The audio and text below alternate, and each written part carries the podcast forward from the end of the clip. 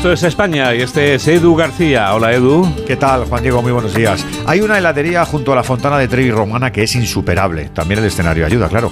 Hay quesos de la Bretaña francesa que se te quedan clavados en el paladar de la memoria y hay un chocolate de brujas que nunca he podido ni comparar.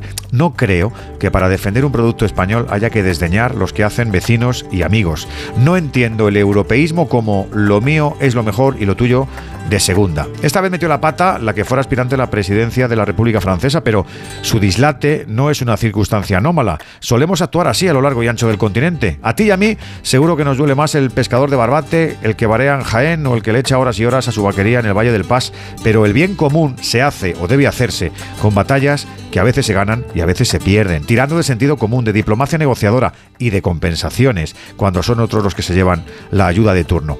Me enfada más que los hombres y mujeres del campo y de la mar sigan viendo los precios desbordarse mientras su trabajo sigue valorándose muchísimo menos. Esa para mí es la verdadera pelea. Buen sábado, tengáis todos.